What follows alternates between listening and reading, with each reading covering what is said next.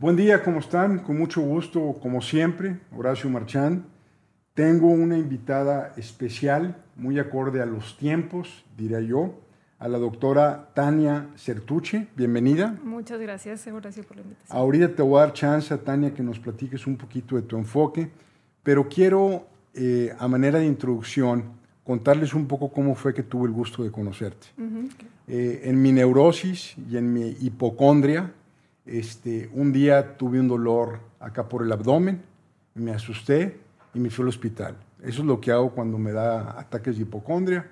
Y bueno, pues me checan, le llaman a un especialista, me hace todos los temas asociados al tema del abdomen, que te checan, radiografías, bla, bla, bla.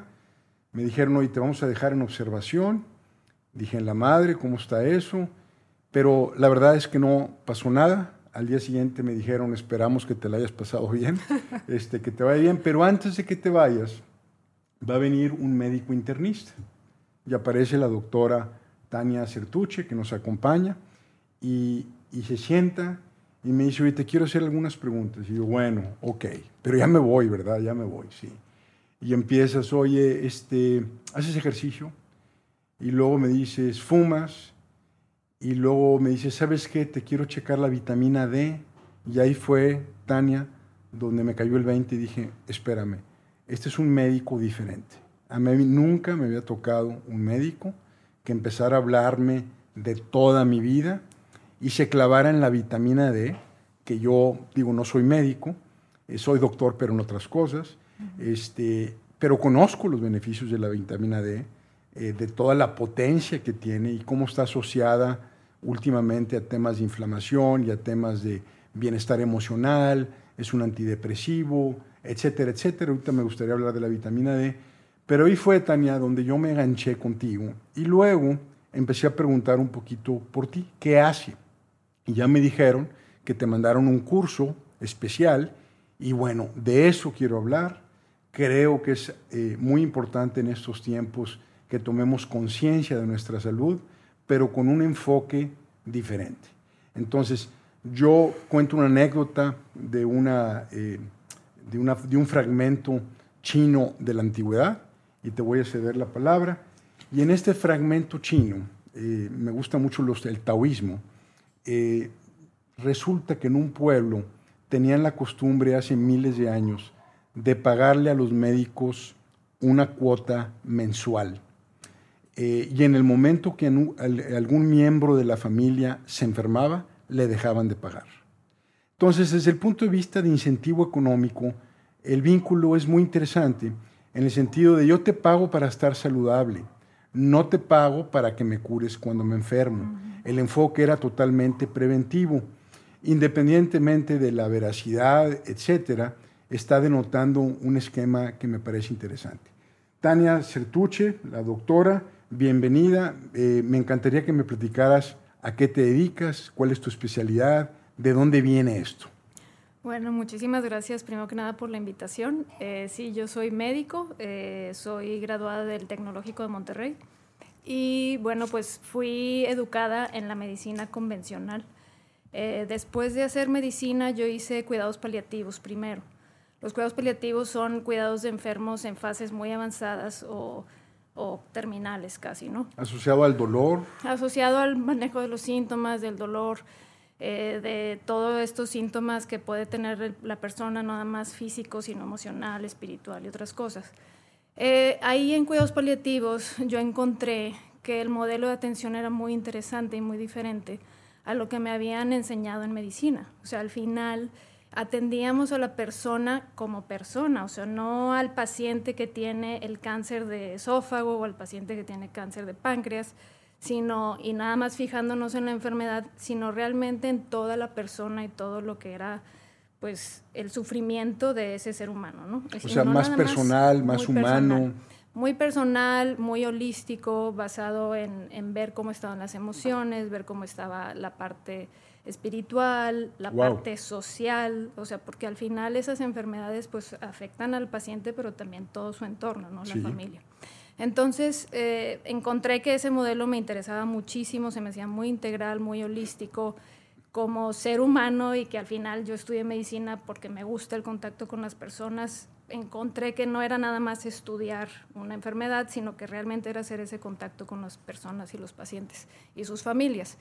Y también, eh, pues era un modelo muy multidisciplinario. O sea, importaba el médico, pero importaba también eh, la enfermera, importaba la persona que le cambiaba el pañal al paciente, porque al final ese tipo de contactos tan íntimos, pues son los que hacen que estés pues viviendo las 24 horas con esa persona y que conozcas un poquito más que los 15 minutos o 20 minutos que un doctor te dedica cuando pasa visita. O sea, es un padecer en sí mismo el estar interactuando en temas de limpieza, en temas... Sí, o sea, se vuelve, hay veces que esos pequeños espacios son los espacios de más intimidad donde el paciente que está ante la muerte, pues se pone más vulnerable o puede hablar un poquito más de otras cosas, ¿no?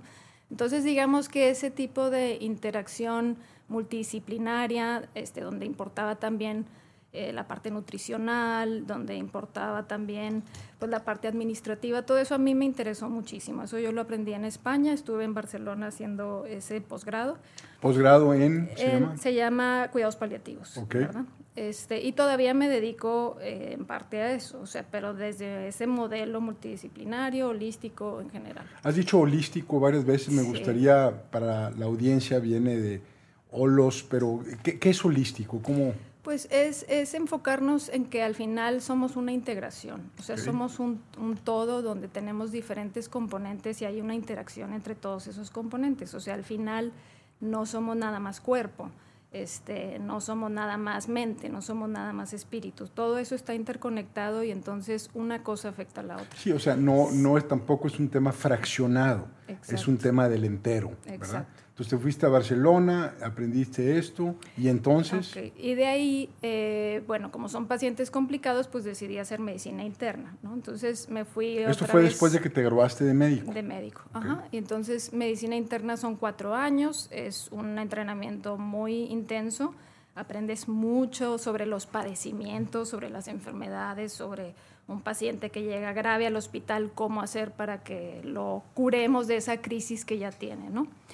Y tiene también el enfoque que busca ser integral y el enfoque que busca ser preventivo, pero desgraciadamente los programas que tenemos en salud, eh, hablando desde medicina desde hace décadas hasta la actualidad, es un enfoque muy prescriptivo. O sea, ya tengo una enfermedad instaurada, qué medicina le voy a dar, qué algoritmo voy a seguir, en base a más o menos qué tipo de presentación está teniendo este paciente. Y, sobre todo enfocado en, síntoma. Exacto, o sea, ya digamos que, que, agarramos muy tarde a las enfermedades, o sea, y te estoy hablando que al final no estoy hablando de enfermedades terminales, o sea, estoy hablando de que cuando ya una enfermedad está presentándose a través de síntomas, quiere decir que ya hubo un desbalance muy importante en nuestro cuerpo desde meses o años previos para que lleguemos a ese punto. O sea, nuestro tiene formación mucho tiempo. Exacto, o sea, nuestro cuerpo es, es, es, milagroso, o sea, es, tiene todas las capacidades de, de, de, regenerarse, de mejorarse, de balancear su sistema inmune y su sistema, o sea, en general inmunológico, pero le tenemos que ayudar, o sea, tenemos que darle las herramientas necesarias y lo que el cuerpo necesita para poder lograr eso. Entonces, digamos que, el enfoque, eh, esto me lleva entonces a que, que, ahorita, bueno, yo trabajo ahí en Texalud, en el Hospital Zambrano de León, y el enfoque que se está tratando de dar a la medicina es volver a esa prevención, volver a ese estado de bienestar, o sea, como decías tú, o sea, no es curar la enfermedad, sino es estar en salud, o sea, es diferente, en donde la salud es un concepto que no nada más es físico, es también espiritual, es también social, es económico, o sea, al final tenemos que, que enfocarnos en todas esas diferentes cosas para que al final la persona se sienta bien y no nada más bien yo solo, sino tan bien que entonces yo empiezo a cuidar por el bien de los demás, por el bien de mi planeta, por el bien de, pues, o sea, como una fluidez mucho mayor, ¿no? O sea, trascendental, digámoslo así. Entonces, ese enfoque, eh, pues, fue lo que nos llevó a buscar, bueno, por dónde podemos empezar, este, porque al final no es que no hemos tratado de prevenir, o sea, si nosotros nos vamos, pues hay muchos sistemas de prevención en el Seguro Social, hay programas, pero no se está llegando a realmente las metas. Aparte también hay una dificultad de que los pacientes eh, lo entendamos, porque somos, eh, estamos condicionados a la crisis, estamos condicionados a la manifestación del síntoma y hasta entonces buscamos la ayuda. También pareciera que es un tema de educación, no solamente para los, para los médicos, que se cambie el enfoque completamente, sino también para cómo nosotros nos acercamos a ellos. Sí, yo creo que es un tema que eso ya se va más a profundidad, este, pero de responsabilidad. O sea, al final, claro que los médicos tienen cierta responsabilidad de tratar de, de mejorar tu salud, pero una parte es también la parte propia, o sea, qué decisiones tomo, eh, y que ahorita quiero llegar a eso en un ratito, eh, pero también la parte social y la parte de, la industria, o sea, ¿qué, le ofrezco yo al público? O sea, si, si yo estoy trabajando 8 o 12 horas diarias y al final no alcancé a comer y lo único que alcanzo a hacer es ir a una tienda de conveniencia y lo primero que encuentro son papas o son refrescos, va a ser muy difícil para mí poder tomar la decisión y tener el control, ¿no? Entonces también ese tipo de cosas, eh, digamos que tenemos que empezar a, mover más eh, esa toma de decisiones y empezar a pues como yo como médico estoy tratando de cambiar mi enfoque, pues también tenemos que como sociedad empezar a, exigir que haya diferentes más educación, más difundir esto. Por ejemplo, está medio difícil que una persona eh, que tiene problemas personales, emocionales, y ahorita te quiero, quiero conectar el tema emocional, sociales, que se la pasa comiendo papitas, fritos, este, refrescos, y tiene acumulados 10, 12 años donde energéticamente primero los órganos empiezan como a fallar y luego empiezan a tener la, enfermedad, la patología y luego viene el síntoma. Entonces me paro frente a ti y te digo, y sabes que me duele aquí y tú me, te me quedas viendo y dices, oye, güey, pero traes 10 años en que estás formando esto y quieres que en una cita este, lo cure, como que no está fácil. ¿no? Sí, eso, eso nos lleva al modelo de medicina funcional. O sea, al final entonces, eh, digamos que con esta nueva estrategia de prevención eh, buscamos modelos que, que, tengan este enfoque y que sean efectivos, ¿no? Y llegamos al modelo de medicina funcional. Es, eh, al final, medicina funcional tiene alrededor de 30 o 40 años. O sea, es nuevecita, Dios mío. Sí. Sí, o sea, la, gente que es pionera en esto, pues es eh, Jeff Bland en Estados Unidos, el doctor Mark Hyman está en Estados Unidos, y, eh, ha sido un modelo, pues que al final, como no es convencional, o sea, se va mucho a la parte fisiopatológica. Eso quiere decir, a nuestro cuerpo tiene un proceso y, y se van a la raíz de encontrar dónde falló el proceso, ¿no? Entonces se mete mucho al tema eh, de vitaminas, de minerales, a través de la alimentación. Por eso tus preguntas que me hiciste a mí fueron así justamente. Así es, o sea, a través del manejo del estrés, o sea, el estrés es, es una carga impresionante para nuestro cuerpo. Pero entonces digamos que es ver la medicina, pero con unos lentes diferentes a los que nos enseñaron en, al, final en general en la carrera de medicina. Habría algunos profesores que sí se daban mucho ese enfoque, pero tú nada más estabas pensando en que te iban a preguntar en el examen, que era cuáles medicinas son las que tienes que dar, ¿no?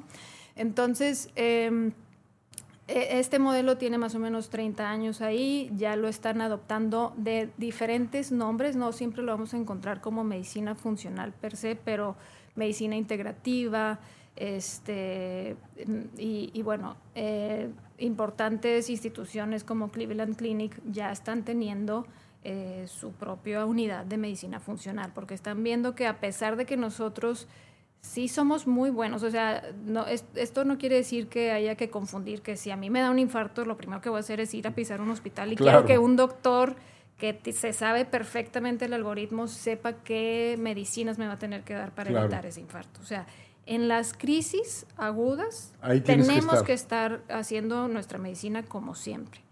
Pero entre esas crisis tenemos que empezar a ver cómo vamos a restaurar el sustrato que ocasionó esa enfermedad, porque si no, nada más estamos como tapando, ¿no? Y todas las guías clínicas al final de, infarto, de falla cardíaca, de eh, problemas pulmonares obstructivos, eh, todos al final dicen estilo de vida, estilo de vida, estilo de vida, te lo ponen en el primer punto y luego ya te vienen las medicinas, solamente que el estilo de vida no lo desglosan tan bien como lo hacen con, con eh, los medicamentos o los protocolos para los medicamentos. Entonces digamos que aquí es donde tenemos que empezar a dar más ese enfoque. Sabes, me, gusta mucho, Tania, hacer como analogías o cruzar inteligencia de diferentes disciplinas. Eh, yo soy consultor de empresas y, soy consultor de personas. Eh, empecé con la consultoría primero empresas y el problema en el 95% de los casos es que están atendiendo síntomas y no causas. Entonces yo visualizo esto como la punta del iceberg, la punta del iceberg es el síntoma, entonces las empresas con un pensamiento concreto, más que abstracto, con un pensamiento acotado, eh, empiezan a actuar y a desplazar recursos para arreglar el síntoma. Pero no arreglan el problema que lo ocasionó, desvían recursos en el síntoma, y como no están atendiendo la causa, entonces la causa crece, genera síntomas adicionales, entonces, como dice mi cocinera, más peor, ¿verdad? O sea, todavía se complica más el esquema. Veo intervenciones eh, entre países políticos, vamos a acabar con los tiranos de Irak, por ejemplo, y se destapa una cloaca impresionante, un caos terrible. ¿Por qué? porque las intervenciones, ahorita hago la analogía con medicina, pues no toma en cuenta todas estas variables sistémicas, holísticas, de causas. Eh, o por ejemplo, que el presidente vecino este, del país eh, eh, que de acá al norte de nosotros dice que para evitar la migración pone un muro, por amor de Dios, cuando en México somos especialistas en túneles y seguramente hay Oxos y Super 7 abajo de los túneles, ¿verdad? Este, y aparte está el mar, está, están mil cosas, o sea, es un tema más bien de demanda más que de oferta. No es que vayamos, es que nos contratan. Este, no es que las drogas se manden, es que las consumen, me explico. O sea, falta el enfoque sistémico. Por eso a mí me encanta que este pensamiento sistémico de sistemas de cibernética, que también es algo relativamente nuevo, se esté vertiendo al tema de la medicina. Entonces, por ejemplo, si alguien todavía no se enferma y está en una situación, digamos, que tiene una edad todavía moldeable, ¿qué le dirías justamente para, para que no llegue al estadio donde llegamos todos de que me duele aquí? Sí, lo, lo principal es como conocerse mucho a uno mismo, ¿no? O sea, todos al final tenemos un ciclo circadiano, tenemos un ritmo.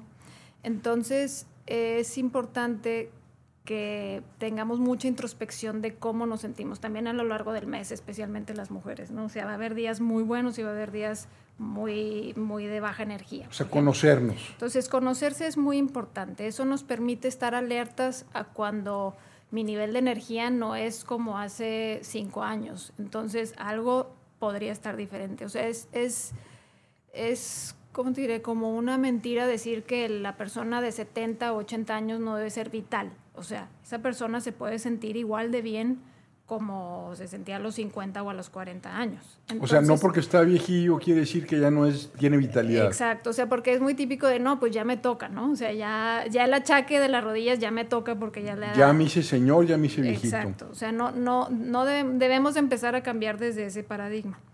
Eh, por otro lado, al final, yo, lo que siempre les digo a los pacientes es toda la información que tú das todos los días es mucho más fuerte que cualquier medicina que vayas a dar.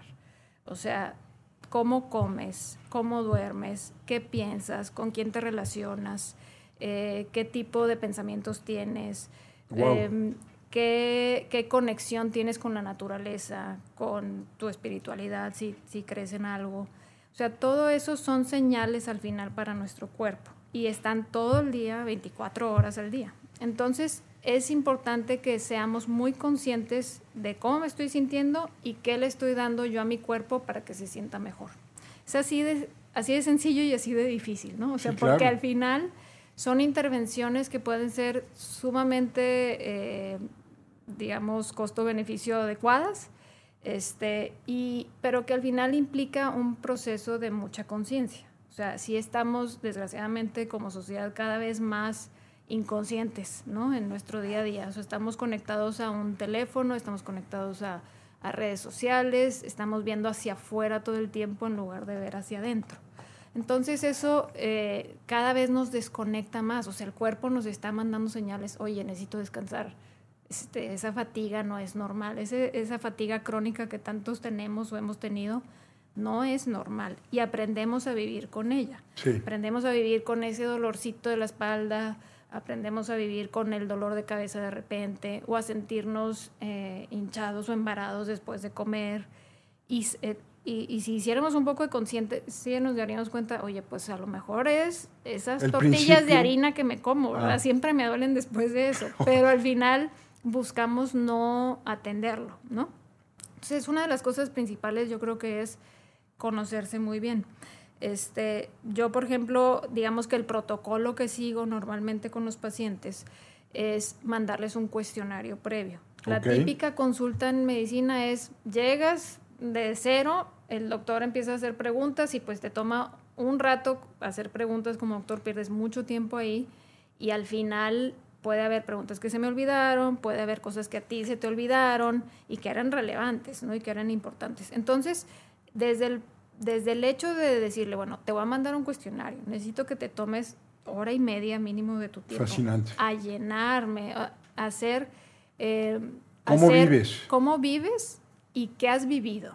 O sea, porque al final una cosa que nos enganchamos mucho en medicina funcional es en, el, en la historia de vida de la persona. O sea, lo que viviste en tu infancia afecta a tu edad adulta. ¿Un ejemplo? Eh, por ejemplo, hay mucha asociación de depresión y ansiedad con traumas en la infancia. O sea, eso ya es, es algo medio lógico y todo.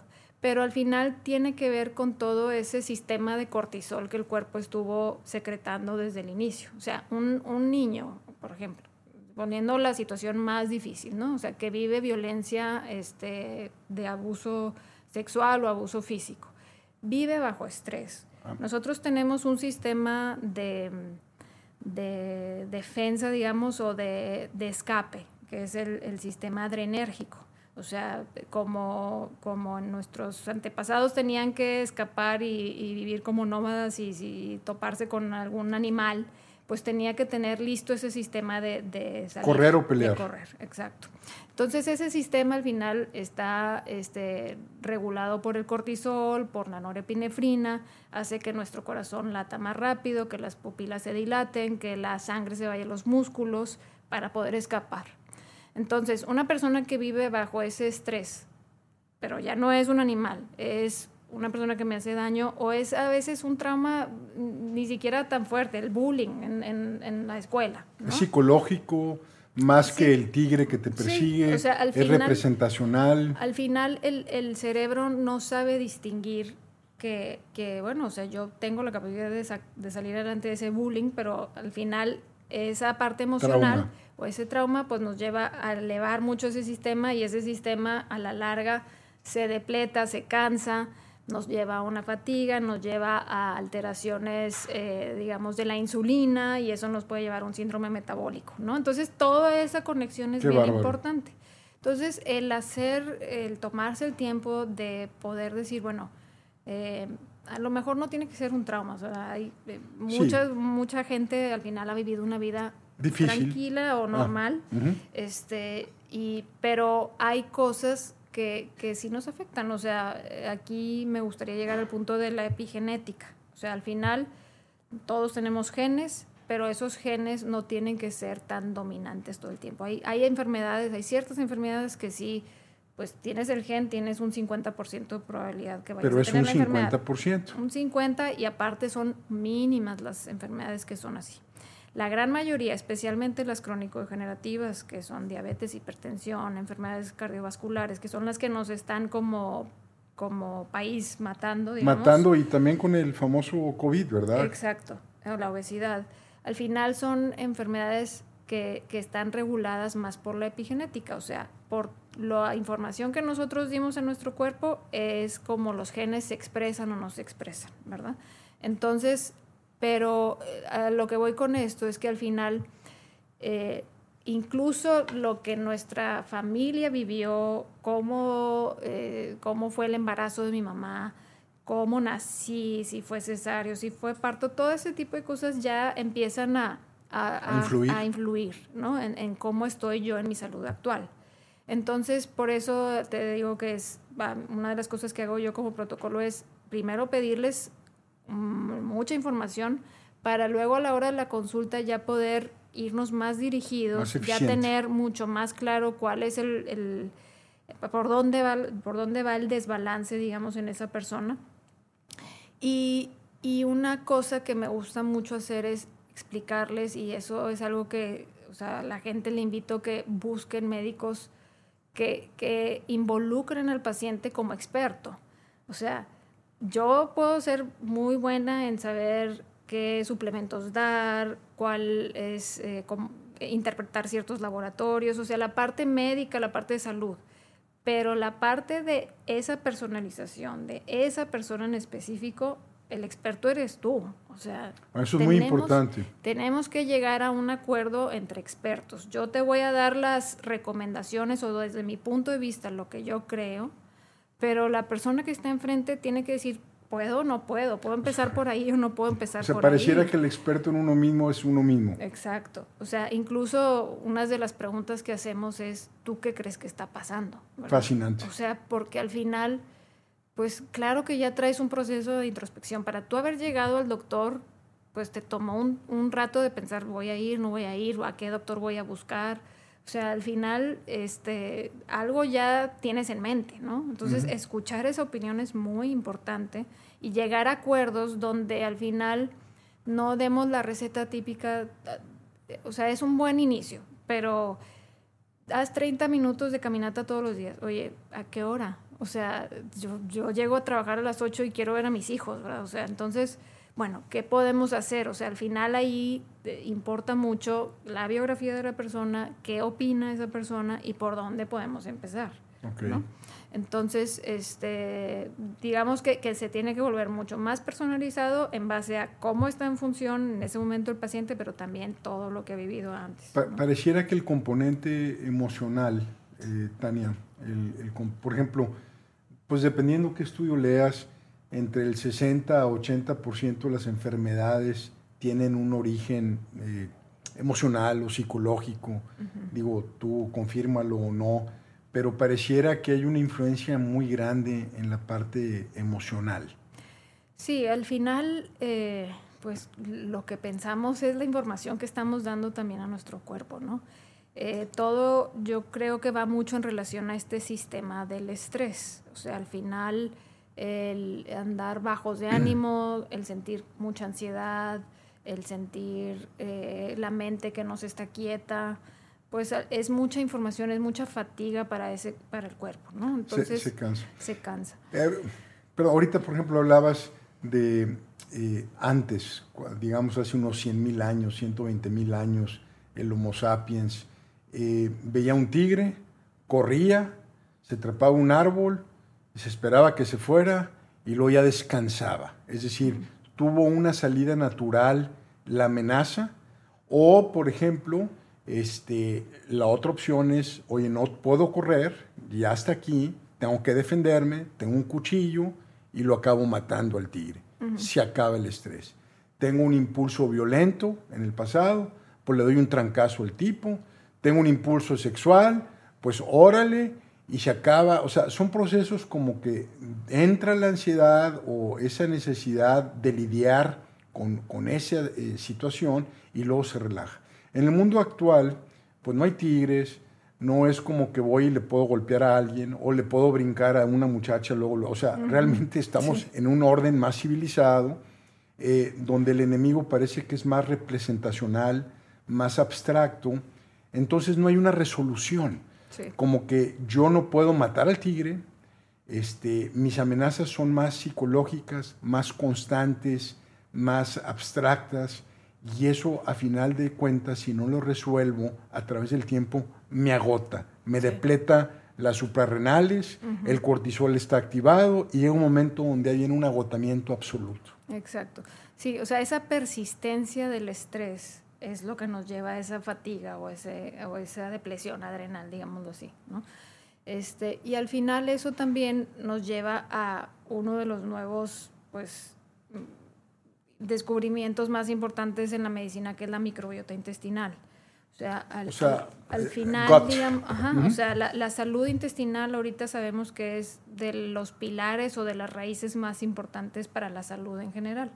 Eh, lo que comamos, el estrés, la falta de sueño, que al final es estrés para nuestro cuerpo, o sea, todo eso afecta a nuestra microbiota. La microbiota es la flora intestinal que conocíamos comúnmente, pensábamos que estaban ahí las bacterias nada más poblando nuestro intestino pero ahorita ya sabemos que prácticamente es casi como un nuevo órgano, ¿no? O sea, si tú te metes a buscar la literatura médica, en los últimos 10 a 12 años se ha exponenciado la cantidad de información que se está buscando de la microbiota intestinal en muchas enfermedades, porque al final esas bacterias, virus y hongos que viven en nuestro intestino tienen 150 veces más información genética de, ellos, o sea, de ese ambiente, que nuestro. Entonces, están involucrados en una cantidad de procesos muy importantes para, es como un ecosistema, ¿no? O sea, entonces nosotros tenemos que cuidar de ellas y ellas cuidan de nosotros.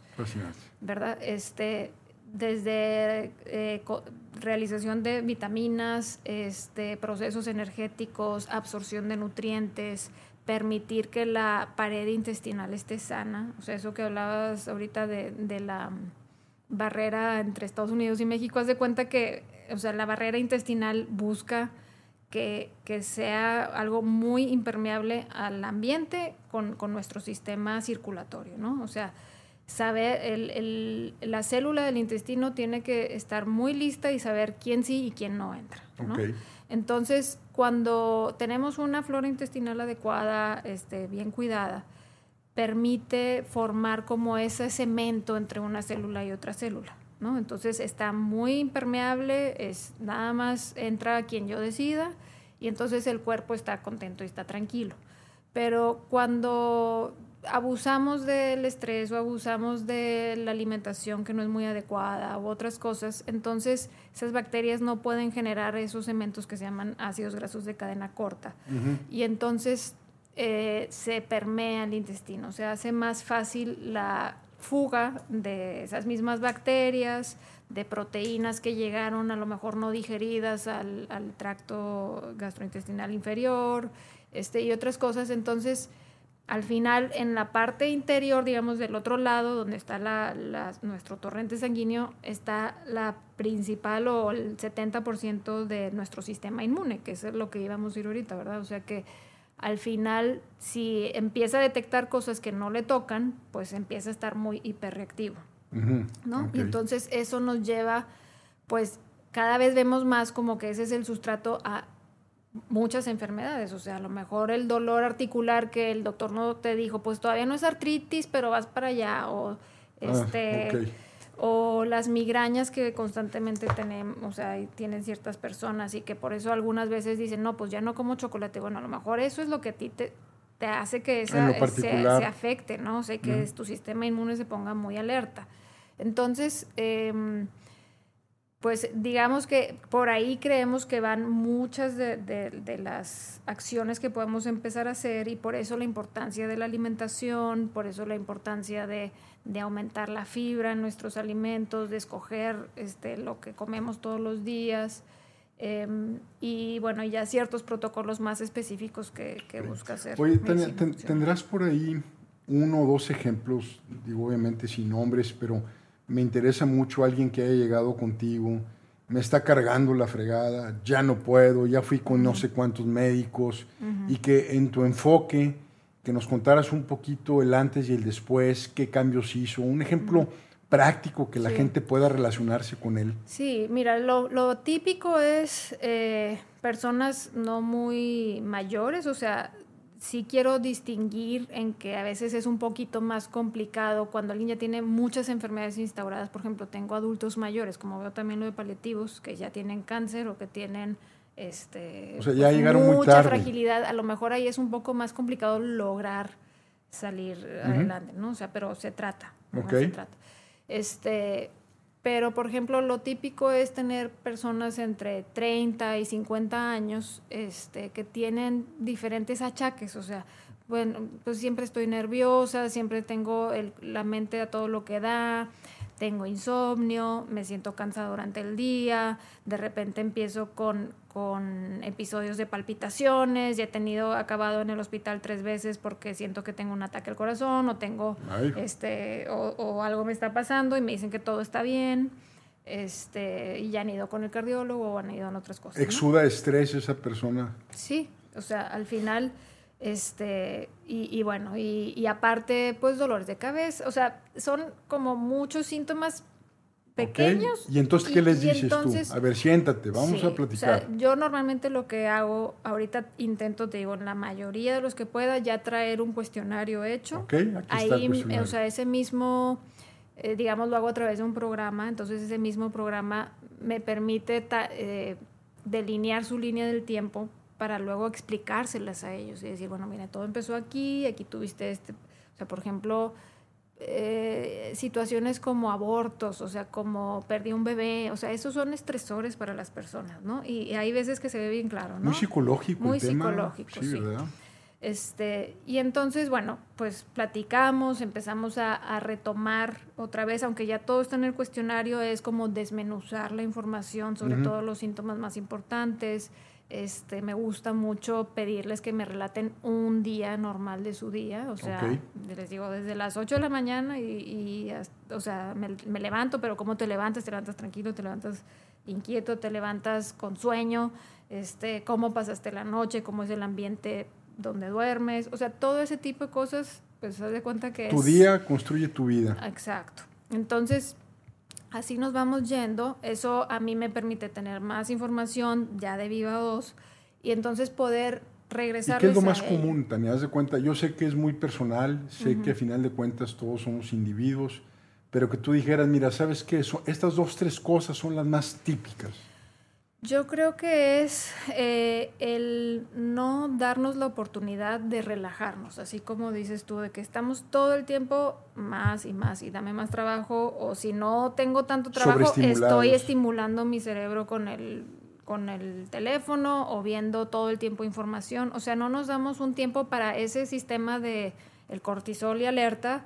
También tiene, tenemos nuestro sistema parasimpático, o sea, también tenemos nuestro sistema que se diseñó para eh, recabar todos los nutrientes para, para cuando necesitemos escapar, ¿me explico? Entonces, no nos estamos dando el tiempo como sociedad de tener momentos de pausa, de no hago nada ahorita. Tranquilo, meditación quizás. Ajá, exacto. O sea, falta mucho como poder tener esos tiempos en nuestro día, este, de no sentirnos culpables de si lo, lo logramos hacer. Y otras veces también otra de las cosas que yo noto es que a veces sí nos hace falta pues ser un poco más disciplinados. O sea, por ejemplo, hay, o sea, me dicen, pues es que no tengo tiempo. Está bien, o sea, a lo mejor tienes una agenda muy ocupada, pero entonces vamos a darnos el tiempo. Pues o sea, en lugar de, de a lo mejor levantarme a las 7 de la mañana, levántate a las 6 para darte ese tiempo, ¿no? Y hacerlo una disciplina. O sea, al final también, pues el cuerpo es como una rutina, siempre les digo, o sea, es como cuando te enseñaron a dormir de bebé. O sea, tu mamá te hacía una rutina de sueño. Mm, Tania, por ejemplo, ahorita con esto que está pasando, eh, el nivel de estrés se ha disparado. aparte del, fundacional o el de la infancia, los hábitos este, quizás erróneos, la falta de considerar cómo la rutina del día a día construye una vida sana o una enfermedad. Eh, ahorita particularmente hay un estresor que nos está golpeando terriblemente. Yo, yo veo unos casos espantosos de gente que está en una angustia, ansiedad, las cargas energéticas, el inconsciente colectivo, toda esta psicosis.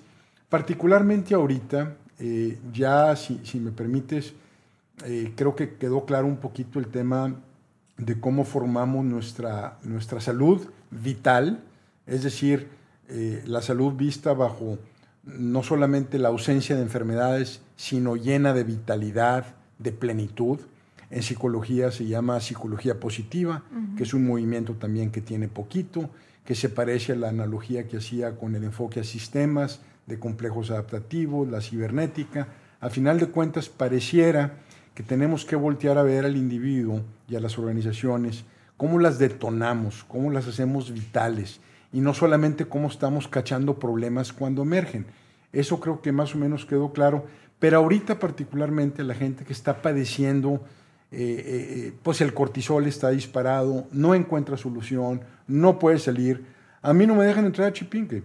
Tengo 60 años y en lugar de dejar, de permitirme hacer ejercicio al aire libre, en la densidad más baja que hay en un lugar público, allá en la montaña, este, me dicen que no puedo entrar y realmente me parece muy racional, entiendo por qué lo hacen, lo respeto, pero me parece equivocado, sin duda. Entonces, ahorita, ¿qué nos recomiendas? Sí, mm, como todo en la vida, digamos, va a haber cosas que están en nuestro control y cosas que no están en nuestro control. Entonces, yo creo que lo primero es decir, bueno, ¿qué, ¿qué sí puedo yo controlar? Porque si nos vamos a lo que no podamos controlar, vamos a sufrir una frustración terrible y eso nos va a elevar todavía más nuestro nivel de estrés. Entonces, eh, es bien variable porque va a haber personas que realmente están sufriendo, no me llega el dinero este mes. Por ejemplo, sí. ¿verdad? Entonces, ¿cómo le voy a hacer? Son, son situaciones muy reales, muy tangibles y que no es fácil. Pero dentro de todo, eso no lo puedes cambiar ahorita. Entonces, ¿qué sí puedo hacer yo ahorita? ¿no? Entonces, yo para mí esta pandemia pues ha sido sí una situación que ya estamos muy cansados todos, que ya estamos, eh, digamos, o sea, pues nos ha, nos ha forzado a hacer cosas diferentes, pero hay que aprovechar lo que sí podemos hacer, ¿no? Por ejemplo. por ejemplo, al final todos nos, nos bajó el ritmo de vida, o sea, nos empezó a, a enfocar, o sea, hizo que nos tuviéramos que enfocar en cosas menos materiales, en cosas, o sea, al final si tú te fijas, pues ya si andas en pijama o andas con tu, tu ropa más cara, es igual, o sea, nadie te está viendo, ¿verdad? Ya no puedes irte a tomar selfies a la Torre Eiffel. Exacto, o sea, la cuestión material yo creo que, que bajó bastante, o sea, eso pues claramente lo estamos viendo en la economía.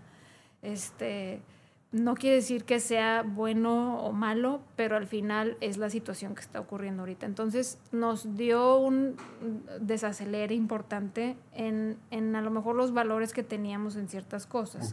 Entonces eh, yo aprovecharía este tiempo para tener un poquito más de coordinación con mi cuerpo, tener un poquito más de coordinación de a qué hora me levanto con respecto a la hora del día, a qué hora empiezo a hacer mis rutinas de a qué hora voy a desayunar a qué hora voy a comer a qué hora voy a cenar, este, qué tipo de movimiento puedo tener, aunque sea en mi casa. Si digo, ahorita ya no está tan cerrado como estaba hace unos meses, pero eh, digamos, poder entrenar al cuerpo en ese tipo de cosas que ahorita sí tenemos el tiempo. Digamos, aprovechar el tiempo que antes estábamos ejecutando un programa de activismo, de ocupismo, de aceleramiento.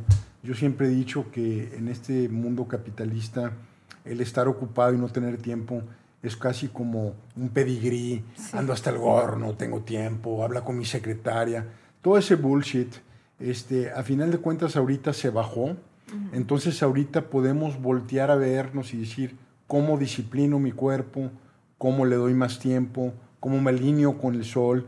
Por ejemplo, ahorita que te recibí aquí abajo, vi que traías en tu camioneta eh, algo para bicicleta. Sí. Me encantaría, si no te importa, que nos dijeras tú qué haces, tú que sabes todo esto, que tú que has aprendido, tú cómo manejas esto. Pues eh, ha sido un proceso, o sea, al final es importante decirle a la gente que no, no hay que desesperarse. O sea, lo primero es tener la intención. ¿No? O sea, yo te puedo decir que empecé a darme cuenta que tenía que hacer cambios.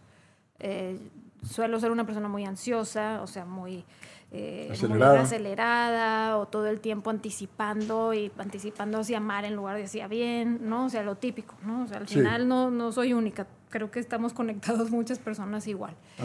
Este, pero, pero bueno, eh, fui yo a un curso hace tres años en Harvard de, de medicina interna. Okay. Y ahí habló Deepak Chopra y habló junto con, ahorita no me acuerdo el otro doctor, pero empezaron a decir pues todo esto, o sea, empezaron a hablar de la microbiota, empezaron a hablar de cómo puede haber una curación para el Alzheimer a través de la nutrición. Fascinante. Entonces, pues a mí me interesó muchísimo, empecé a leer sus libros que son, digamos, eh, muy interesantes, pero pues eh, básicos ahora, hacia, viéndolos hacia atrás a lo que he logrado aprender. este, y me empezó a interesar mucho y entonces empecé con ciertas dietas, pero eran muy, pues muy orientales. ¿Ayurveda? ajá, sí, algo de ayurveda también. Y bueno, poco a poco eh, lo que, digamos, fui haciendo fue empezar a tener esa rutina, ¿no?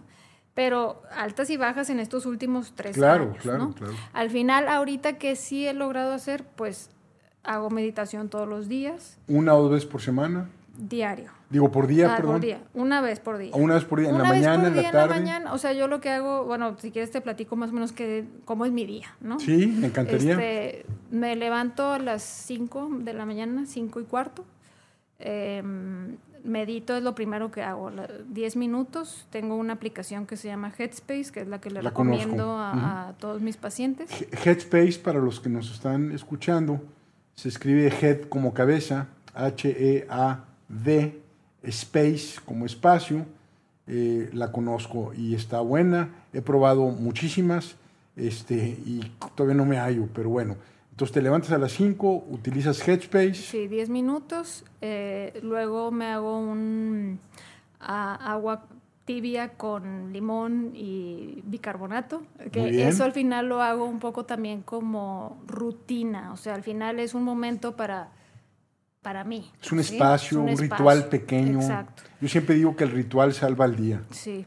Eh, y ahí lo que hay que hacer eh, hablando sobre el mindfulness y todo esto es estar presente o tratar de estar lo más presente en esos momentos. O okay. sea, pues al final lo vamos a estar haciendo todos los días, pero es nuestro momento. Entonces como que es un momento para decir, ok, esta es una pausa, ¿no? O sea, aquí empiezo y conforme vaya logrando dominar más esas pausas, entonces ya mi día a día, aunque ande peleándome con alguien en ese momento, voy a estar muy presente y voy a poder estar en paz, ¿no? Okay. Entonces, como que esos momentos de mucha paz, buscar realmente agarrarlos y anclarte a ellos, ¿no? Eh, después me voy a hacer ejercicio, me gusta mucho ir a Chipinque. Este, qué, ahí qué bueno hago que la bici. sí te dejan entrar. Sí. ahí hago bici y bueno, hoy fui a la Huasteca, hago una Bravo. otra. Bravo. Este, y para las 8 más o menos ya estoy de regreso. Eh, tengo sesiones en el hospital de medicina, entonces ahorita son por Zoom. En este momento, justo por tanto COVID, este, no estamos teniendo esas sesiones, entonces me da unos media hora más o una hora más. Eh, y me hago un licuado, este, que es con lo que normalmente empiezo el ¿Tu día. licuado con de proteína, proteína, vegetal, animal? Sí, proteína vegetal. Okay. Este, y muchos frutos rojos que traen muchos antioxidantes. Le pongo a veces aguacate o a veces espinaca, verdu este, otras verduras. ¿Eres vegetariana? No, no, no. okay. La verdad es que eh, como de todo. He hecho algunas dietas que se llaman de eliminación para asegurarme que no haya algún alimento que, que mi cuerpo no tolere tan bien. Por ejemplo, el gluten sé que a mí no me hace sentir bien, entonces lo trato de evitar, pero bueno, también si un fin de semana hay algo que, o sea, hay Una un evento pizza, o alguna situación especial, pues sí. sí. tengo ese, Flexibilidad. esa flexibilidad, pero es lo que les digo a los pacientes, es un balance, o sea, al final, si todo el día estás comiendo eso, esa es la única información que recibe tu cuerpo. Si tú de tus 21 comidas, 18, 19 son verduras y son whole food y es proteína y es salmón y son cosas, bueno, no tiene que ser salmón, sardinas y no tienes dinero, ¿verdad? O sea, de todo. Este, al final esa información tu cuerpo la está absorbiendo, la está recibiendo y cuando le vayas a dar algo que sea muy inflamatorio, como es una pizza, pues no lo va a resentir, o sea, porque va a tener con qué trabajar, Exacto. ¿no? Este, y bueno, luego después de ahí pues consulta o ver Ujú. pacientes en hospital, eh, como más o menos como a las Pues me hago a veces, por ejemplo, depende, ahorita que estoy con lo de la pandemia y todo, puede ser que esté de vuelta en mi casa a las 12 o 1 y ahí me hago como un mini brunch o algo así, por lo general.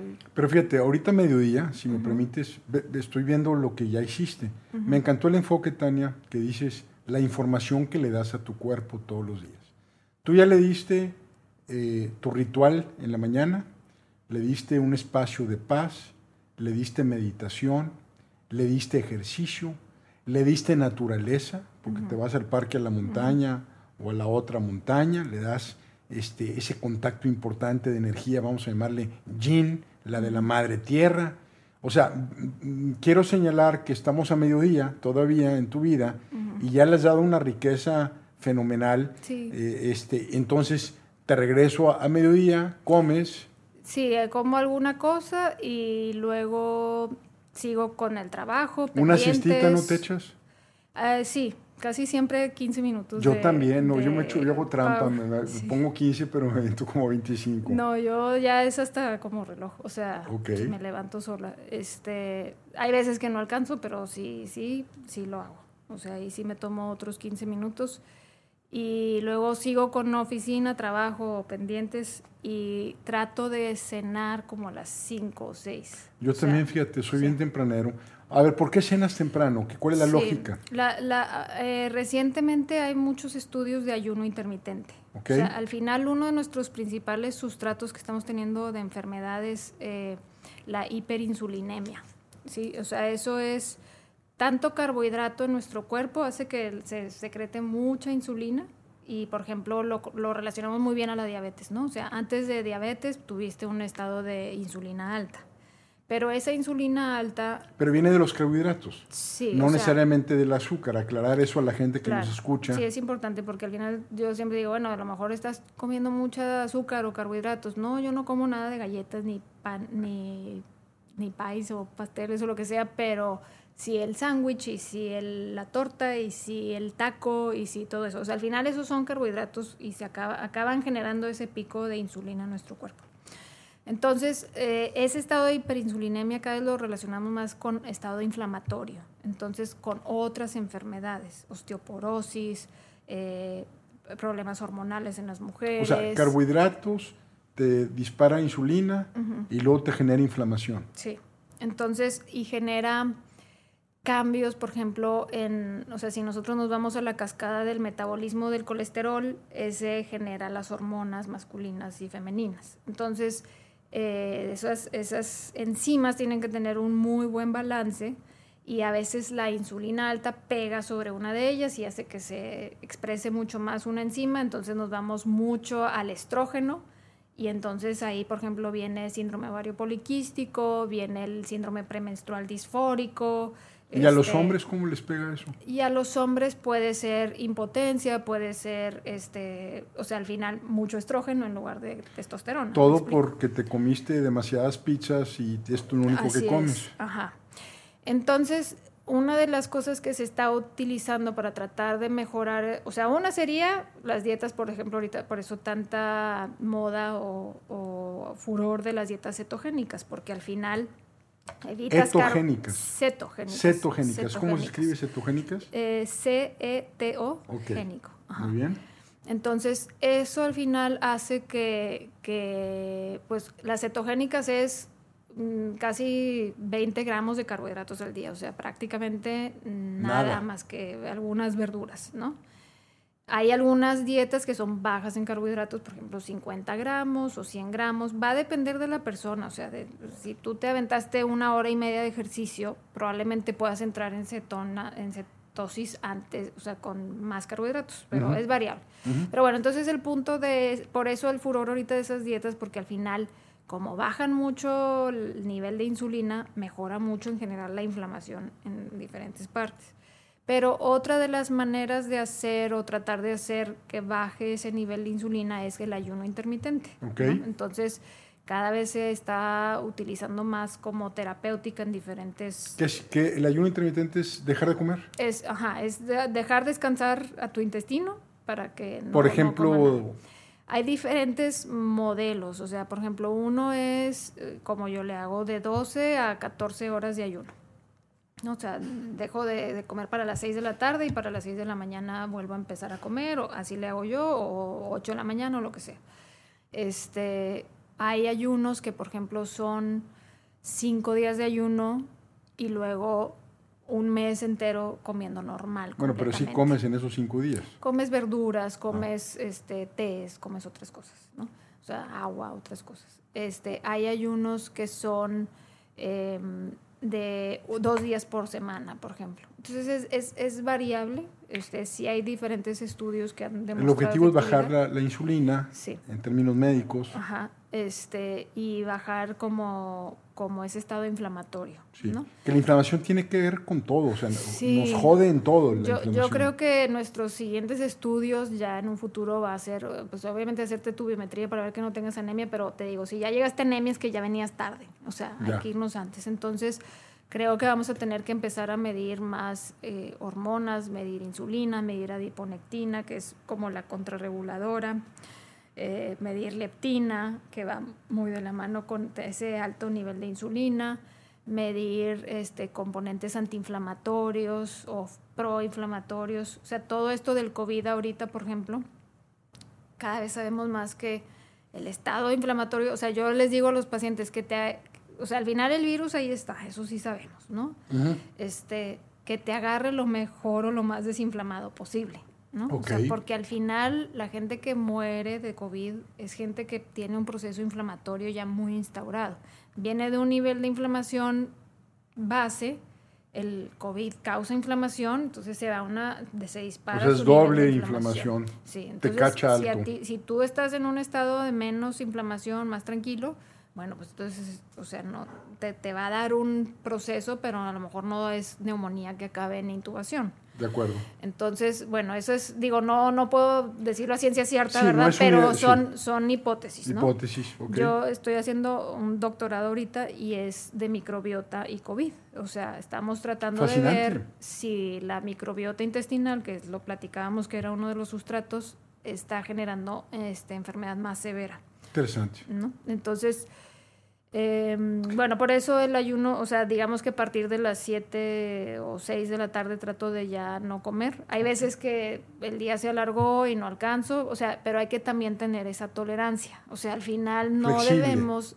Convertirlo en un estresor. Sí, o sea, ¿no? Entonces tratar de, de, que sea pues algo más tranquilo y después de eso ya es saco a pasear a mi perro, que también es otro rato de... o sea, si te fijas son digo, me gusta mucho mi trabajo, entonces la verdad es que a la hora de estar en la consulta, también ahí para mí es, sí es un estresor ciertas cosas, pero hay cosas que disfruto, o sea, ese, ese contacto humano y el sentirte que te están dando la confianza, todo eso a mí me... me, Tanta gente, Tania, que trabaja en cosas que no le gustan, día con día, se está muriendo, se está enfermando día con día. Sí.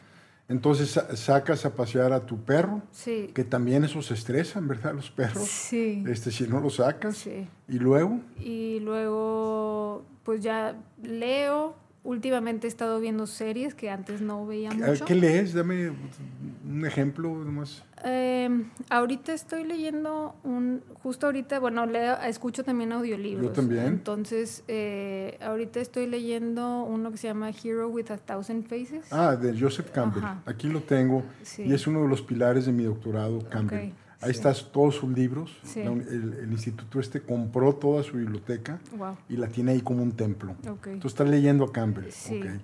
Está complicado.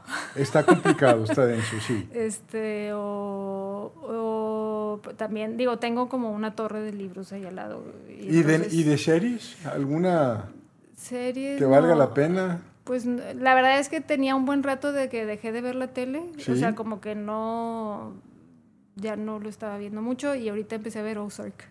Ozark está muy buena, a mí me gusta. Está buena. Está súper dark. Sí. Este, eh, desde el punto de vista de psiquiatría tiene temas muy densos. Oye, Tania, ¿algún vinito de vez en cuando? ¿El alcohol? ¿Qué piensas del alcohol? ¿O ¿Es eh, otro inflamatorio el alcohol? Realmente en moderado no. O sea, sí la recomendación de una copa al día sigue en pie. O sea, eso Pero una copa de, de, vino, ¿verdad? No una copa de, tequila, ¿verdad? sí. sí. o sea, al final el resveratrol del vino es un buen antiinflamatorio. Entonces, por eso se recomienda. Este, pero, pero, no dos, tres, cuatro, cinco, ¿verdad? No, uno. Sí. Este, la verdad es que no lo acostumbro mucho. O sea, si voy a algún evento o así, sí. Pero en el día a día en mi casa, la verdad es que no. Otra vez, eh, una, una, disciplina fundacional o básica y flexibilidad para que no se convierta en un estresor. Entonces ves tu, libro o ves tu serie, quizás de repente te tomas algo, pero por lo visto no. Cenas temprano y entonces. Un té. Un, té, de. De variable, de lavanda, de. ¿Sin cafeína? Sí, ya, y sin cafeína. Y luego, pues ya rutina de sueño para irme a dormir. ¿Te duermes a qué horas? Como a las 10, 10 y media. Yo también soy de esos, entre 9 y media y 10 de la mañana, de la noche. De, hecho, otra de las cosas bien importantes es ya buscar no estar con el teléfono, o sea... Yo lo apago como a las 7. Sí, no lo puedo apagar, pero... Porque eres médico. Pero, ajá, pero ya busco no atender, o sea, si sé que no es algo urgente, por, eso es una de las de mis estresores, por ejemplo. O sea, al final eh, tenemos que aprender como sociedad a ser más eh, cuidadosos con el tiempo de los demás, porque ya el teléfono es, es muy demandante. Yo creo que en el futuro, eh, en algunas dos o tres generaciones, va a haber estudios de esta generación que fuimos un puerquito de pruebas y van a entender todas las afectaciones que tiene el teléfono, el iPad, la televisión, las pantallas. Estamos apantallados de más. Yo creo que está afectando a la paz individual, relaciones de pareja, relaciones de familia. Yo realmente tengo eh, una, una, relación amor-odio con mi teléfono, por eso yo no soy médico, yo lo apago, que Dios los bendiga. Le doy a, el teléfono a mi mamá y a mis hijos para que me llamen aquí el departamento, pero honestamente eh, siento paz cuando lo apago y al día siguiente en ese pequeño ritual, Tania, yo me levanto, este, me hago mi cafecito, este, leo mis periódicos, pongo mi incienso, o sea, ese ritual a mí me, me, me, encanta y no prendo mi teléfono, porque sé que en el momento en que lo prendo empiezan a jorobar. Y a jorobar no necesariamente en el sentido malo, sino que hay gente que honestamente no tiene nada que hacer con su vida y pareciera que la misión de su vida es contestar el teléfono. Entonces, yo creo que esa gente necesita ocuparse y creo que va a haber más civilidad en el mundo. Tania, al principio mencionaste eh, el cuerpo es milagroso, dijiste. Yo estoy muy intrigado con el efecto placebo. El efecto placebo para mí, en lo personal, sin ser médico, es el descubrimiento más importante de la especie humana porque te está denotando cómo la mente tiene la capacidad de influir sobre la materia, tiene la capacidad de influir inclusive sobre una patología, es decir, que lo agarras de menos cero. este, si ahora lo enfocas a detonar o, o, en una persona que está bien, que no está luchando su cuerpo con la patología, sino que ya resolvió a base de hábitos del día a día, como tú lo señalas, resolvió esa vitalidad independientemente de la edad que tenga. El efecto placebo entonces, ¿por qué no también enfocarlo a potenciar y a tener más vitalidad y a desarrollarnos más como seres humanos? Entonces yo quisiera, el efecto placebo como yo lo entiendo, es que es tan, tan, tan potente, eh, que la creencia de las personas que algo las va a curar, desde un chocho, una pastilla, este, una bendición, un chamán, este, el exposure a una cámara de luz ultravioleta o lo que sea, la simple creencia, están documentados milagros médicos de gente porque quiere, porque decide creer y se cura. Y es tan fuerte el placebo que todos los medicamentos nuevos se comparan con placebo. Entonces dices tú, oye, no estamos jugando, esto es un tema científico, aquí hay un potencial que creo que está subestimado. Este, a mí me encantaría, basando en, eh, tu comentario de que el cuerpo es milagroso, y no quiero promover el, milagrismo tampoco, ni hacer un culto, de mucho menos, Pero yo sí siento que está subestimado el efecto placebo. Sí, o sea, eh, iba a empezar con ese punto, que al final todos los medicamentos tienen el control del placebo. O sea, los que salen a, aprobados por FDA tienen que pasar por un clinical trial, que es compararlo con placebo. Y al final las diferencias hay veces que son, mm, o sea, lo suficiente para que la estadística lo diga, pero tú lo ves clínicamente y dices, o sea, pues al final le funcionó al 45% también de los que no recibieron absolutamente nada, ¿no? Entonces, claro que es importante el, saber o esa parte mental propia de decir, quiero estar mejor, ¿no? O sea, creo yo que tiene que empezar también por ahí. O sea... Em, quiero curarme. Quiero curarme, quiero sentirme mejor creo que no, no, sé de explicar qué es lo que causa que, al final em, mejore, pero hay, hay estudios en marcapaso, o sea, hay estudios en, al final en, para ver el ritmo del, corazón, o sea, cosas muy tangibles, muy frecuentes, muy, muy medibles, ¿no? Entonces, eh, ¿qué es lo que lleva a que eso suceda? pues yo creo que, que a lo mejor tú lo has estudiado más, que te interesa mucho el tema, pero, pero sí es una realidad. Este, y, y creo que al final la primera premisa tiene que ser que la persona quiere sentirse mejor. Hay gente, Tania, que no se quiere curar, que quiere vivir en un estado de víctima, que perdió esperanza, que perdió fe y que realmente se llama, hay un, hay un término médico ahorita a ver si me acuerdo, donde ya la persona se vence y, empieza literalmente a dejarse morir. Sí, sí hay, es, o sea, lo he visto mucho en cuidados paliativos.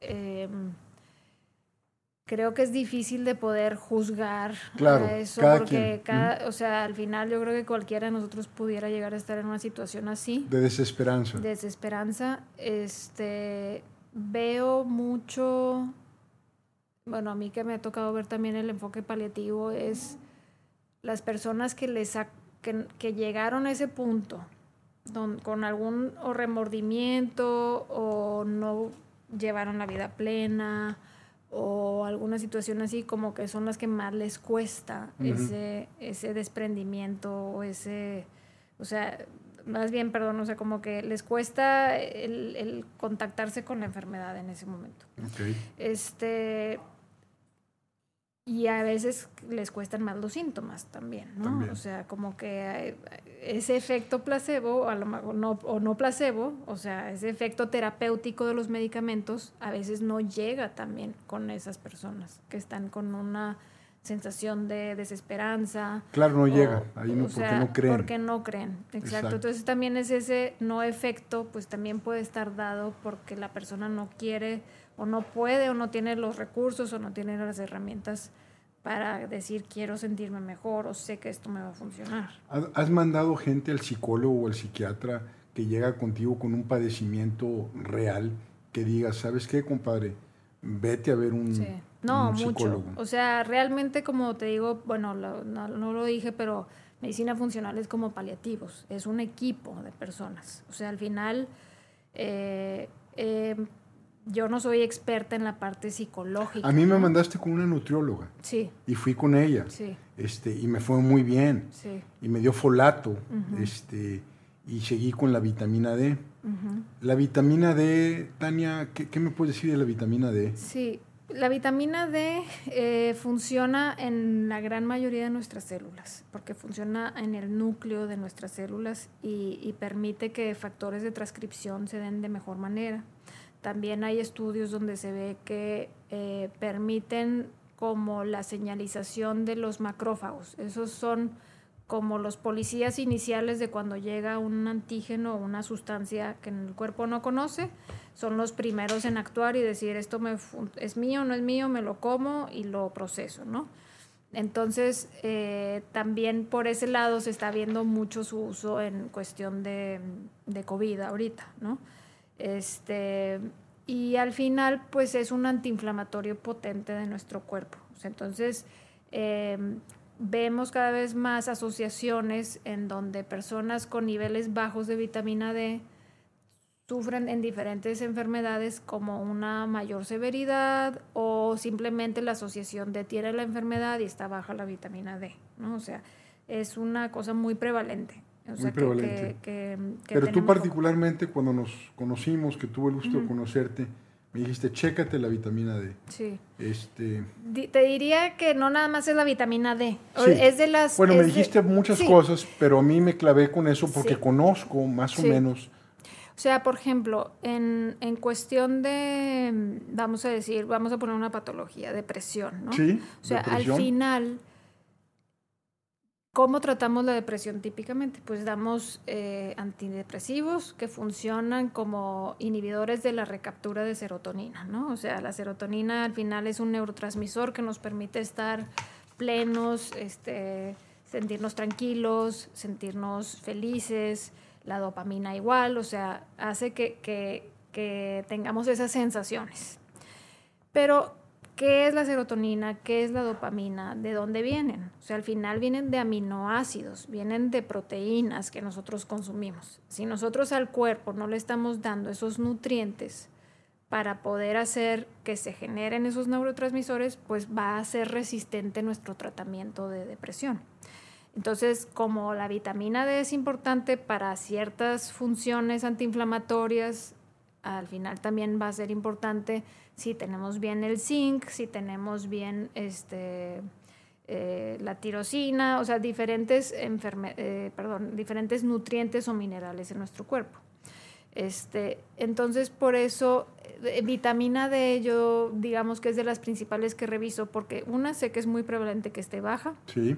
Dos, sé que suplementarla es muy benéfico para diferentes procesos, no nada más uno solo en nuestro cuerpo. Y tres, es fácilmente medible. O sea, ya está muy estandarizada la medición de la vitamina. Perfecto. Eh, hay estudios en medicina funcional donde podemos hacer un panel súper completo nutricional eh, a través de, de, la medición de ácidos orgánicos, que al final son como, digamos que lo que decía del que el cuerpo es un milagroso es que si entendiéramos la capacidad de, o sea, la máquina que es nuestro cuerpo y los procesos que sigue, lo cuidaríamos más. Este, entonces, digamos que una partecita de nuestro cuerpo y de nuestra función de, perdón, el realizar nuestra energía es la formación de ATP, es, una molécula de adenosintrifosfato, así se llama, y se genera en un ciclo que se llama ciclo de Krebs. Entonces ese ciclo involucra, ahorita no me acuerdo cuántos pasos, pero muchos pasos, y entonces ahí es donde entran los cofactores, ahí entra la vitamina B2, la vitamina B6, el magnesio, o sea, por eso es importante recibir todos esos nutrientes de nuestra alimentación y si nuestra alimentación no es suficiente, entonces suplementar.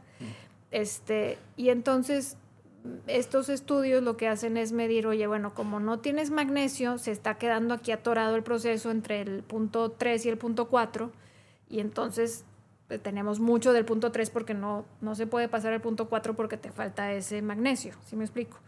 Entonces, esos estudios son un poquito más especializados, todavía no están tan estandarizados, pero es precisamente por eso, porque no le hemos dado desde el enfoque médico la atención a la investigación, a, a empezar a fijarnos como médicos en ese tipo de cosas. Entonces, eso creo que poco a poco lo va a demandar más el público, la sociedad, y eso nos va a tener que forzar a nosotros a irnos a eso. Tengo, tengo dos amigos, Tania, bueno, tengo mucho, gracias a Dios, pero dos amigos que llegaron con diferentes médicos con un problema similar. Eh, presión alta. Entonces, el doctor 1, el A, le dio pastillas de por vida. ¿Ok?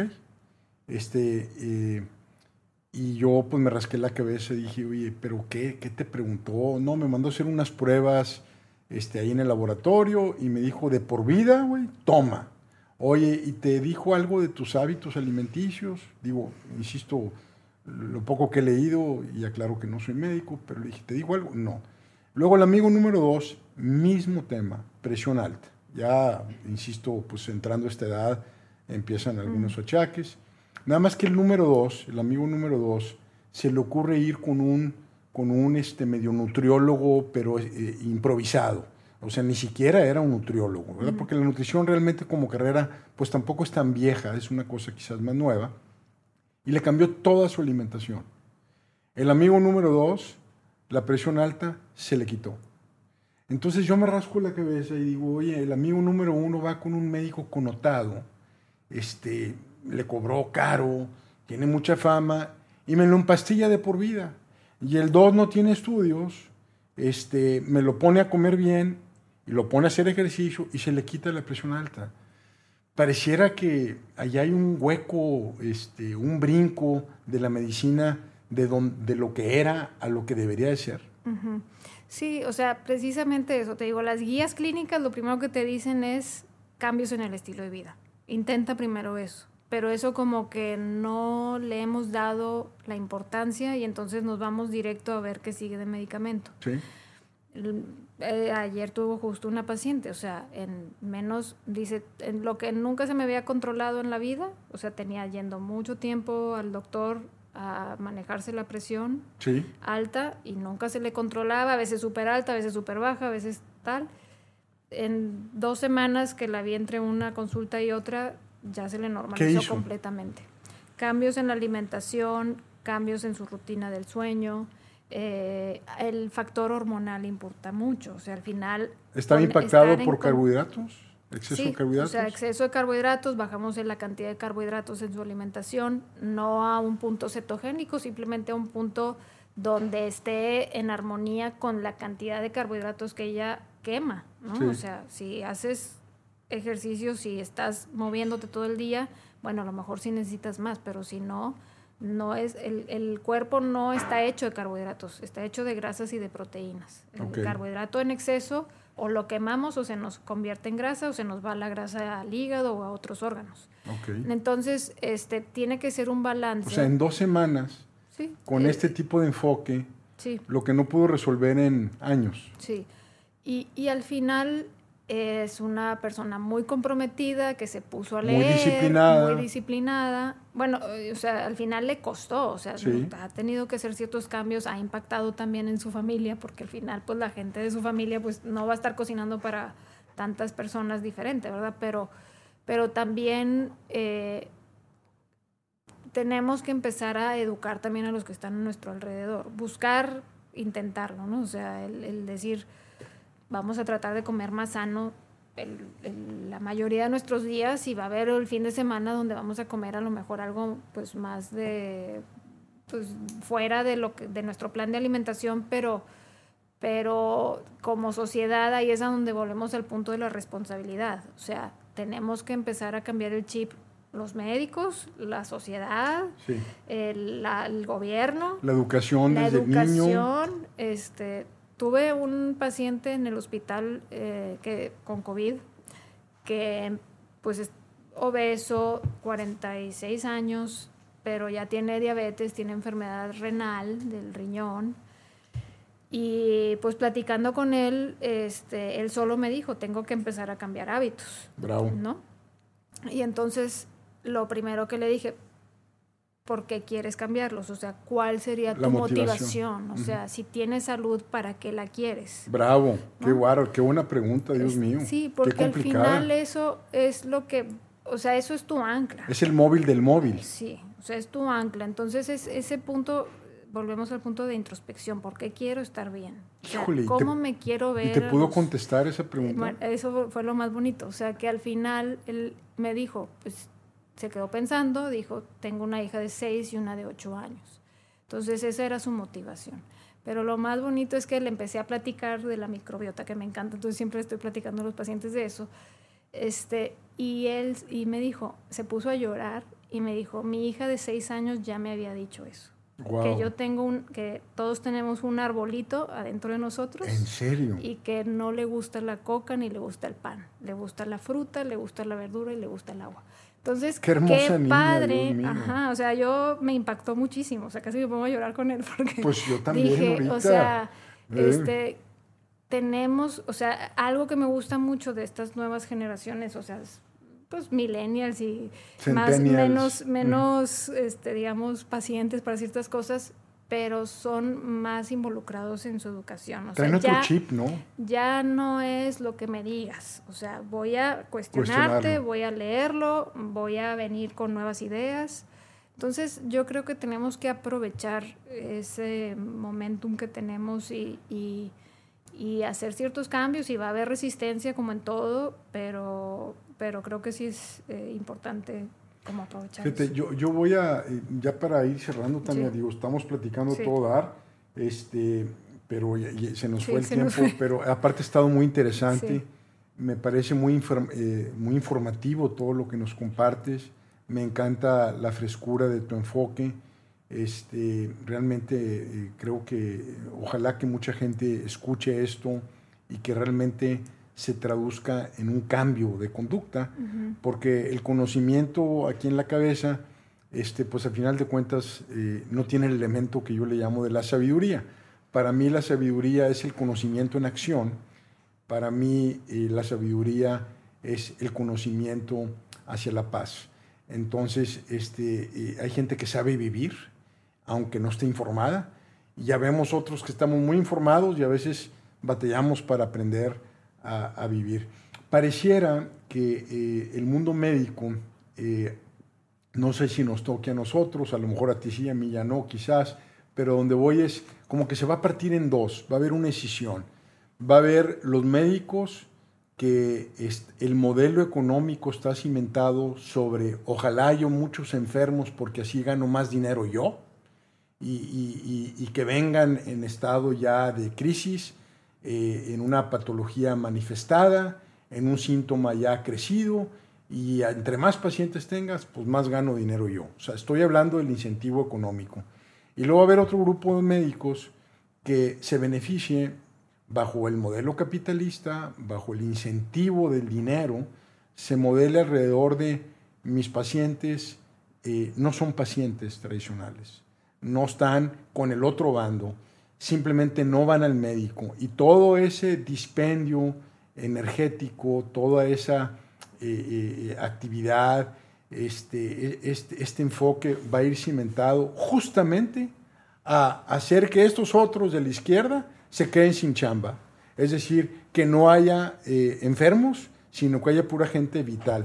Es inevitable que va a haber enfermos tarde o temprano, pero pareciera que si aprendemos el enfoque holístico, integral, más humano, más sabio, hablando a través de sabiduría, pareciera que entonces el objetivo sería reducir esas manifestaciones de síntomas, el paciente este que tú dices ahorita, que estaba con todos esos problemas, si hubiera seguido eh, las sugerencias de la medicina funcional, hubiera tenido una vida plena y no hubiera llegado entonces quizás con este padecer. Entonces, ¿Cómo ves ese juego de los incentivos económicos y cómo se va a ir moviendo esta industria hacia el futuro?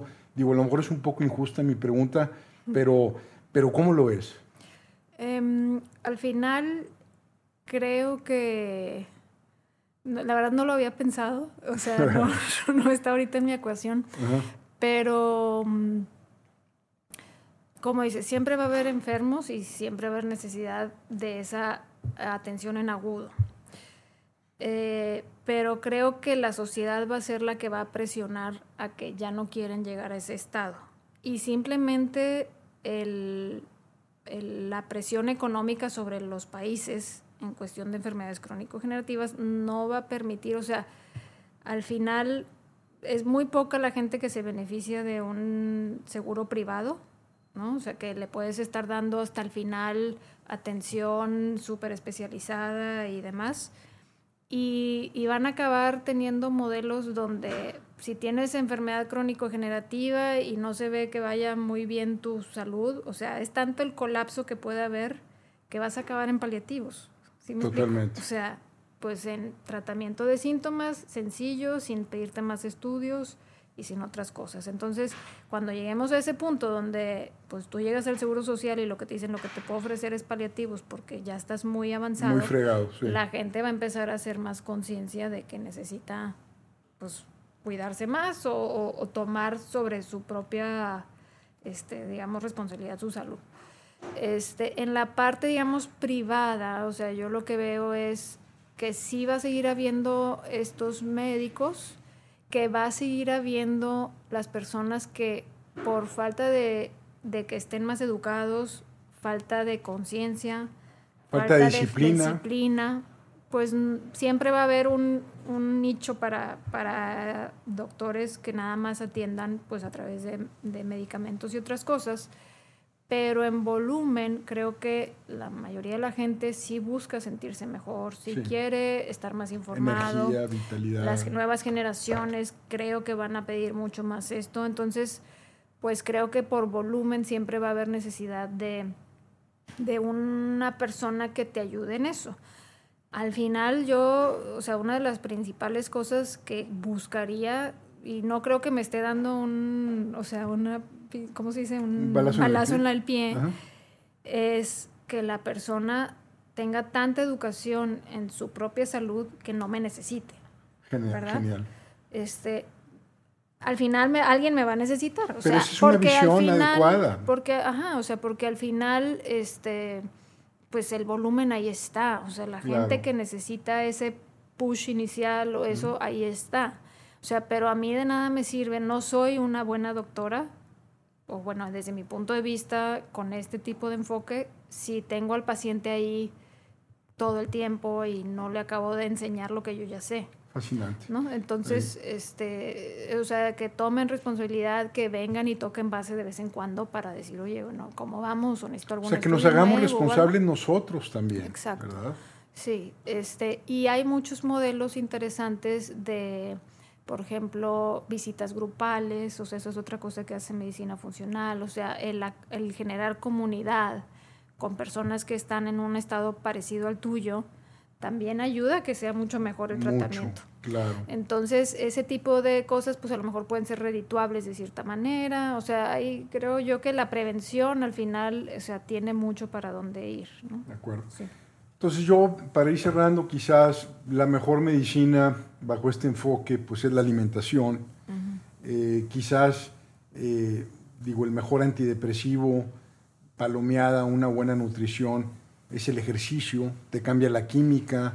Yo creo que el, ejercicio está subestimado, Tania. La, gente no, no, o lo sabe y lo da por, ah, sí, sí, sí, o le da flojera pero al final de cuentas tú tienes tus tenis, te los puedes poner y te puedes ir a la calle, este, y ahorita pues que en teoría no hay carros, pero el ejercicio realmente te cambia la química. Sí, sí, sí. Digo, ya no hablamos de función mitocondrial, que es otro tema súper interesante, pero eh, el, el, ejercicio hace que funcione mejor ese ciclo que platicábamos del ATP y la función de energía. O sea, toda esa gente que se siente muy depletada en energía, al final está teniendo pues baja función mitocondrial. Entonces, entre más ejercicio o, más ejercicio, más movimiento nuestro cuerpo perciba, mejor tenemos ese balance entre la cantidad de grasa y entre la cantidad de músculo.